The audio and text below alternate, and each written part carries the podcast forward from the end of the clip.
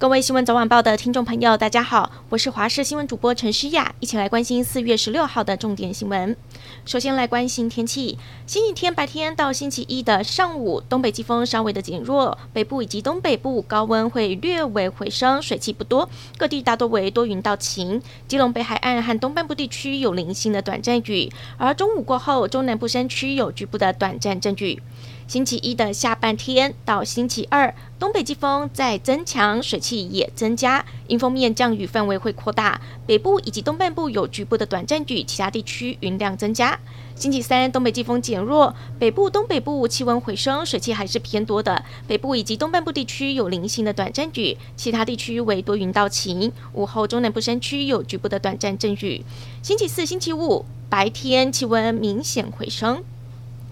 来关心疫情，新北市今天新增的本土确诊个案再创单日新高，其中包括了国内第一起儿童重症的个案。这名两岁的男童一入院就送进了加护病房插管治疗，家属指控当时男童发烧，通报一一九和卫生局，却互踢皮球，延误就医，才导致重症。但是疫情指挥官陈时中公布整个送医的流程，认为各单位都有做好该做的事情，并没有延误就医。指挥中心也提醒家长，如果小朋友有抽搐、意识不清、全身性感染等等的症状，都是染疫的警示征兆。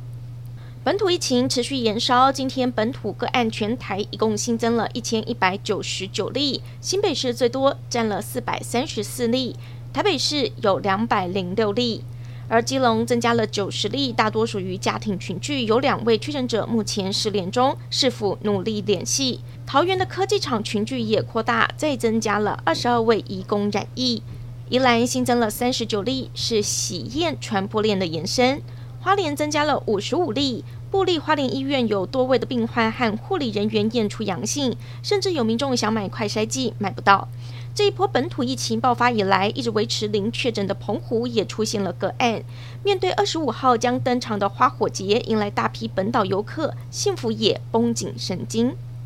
提醒疫苗没有打满第三剂的民众，未来可以进入的场所和从事的活动恐怕会越来越受限。指挥中心宣布，二十二号开始，民众参加团体旅游都得接种三剂疫苗，只有五大类的对象可以除外。不过这一项政策事先并没有和业者和观光局沟通，让闷了好久的旅游业者抱怨退费以及取消行程电话已经被打爆了。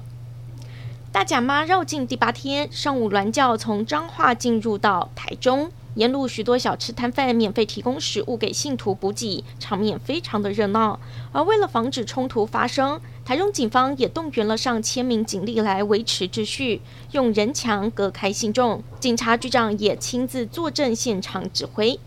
来关心国际消息。俄罗斯黑海旗舰莫斯科号爆炸沉没。十五号，美国国防部证实是乌克兰发射的海王星反舰导弹将莫斯科号给击沉。虽然对乌军无疑是一个捷报，但是专家担忧，当初莫斯科号的设计是可以携带核弹头的，并安装在飞弹上，用来打击美国航母。现在船舰遭到击沉，如果有核弹头沉到黑海，恐怕会引发致命的核子事故。中国陕西省西安市昨天突然宣布，从四月十六号零时开始，一直到四月十九号的午夜，实行临时管控。西安民众得知后直呼又来了。去年十二月，西安才因为 Delta 疫情封城，那一封就是三十二天。这一次，当局又因为要防堵 Omicron，再度下令管控。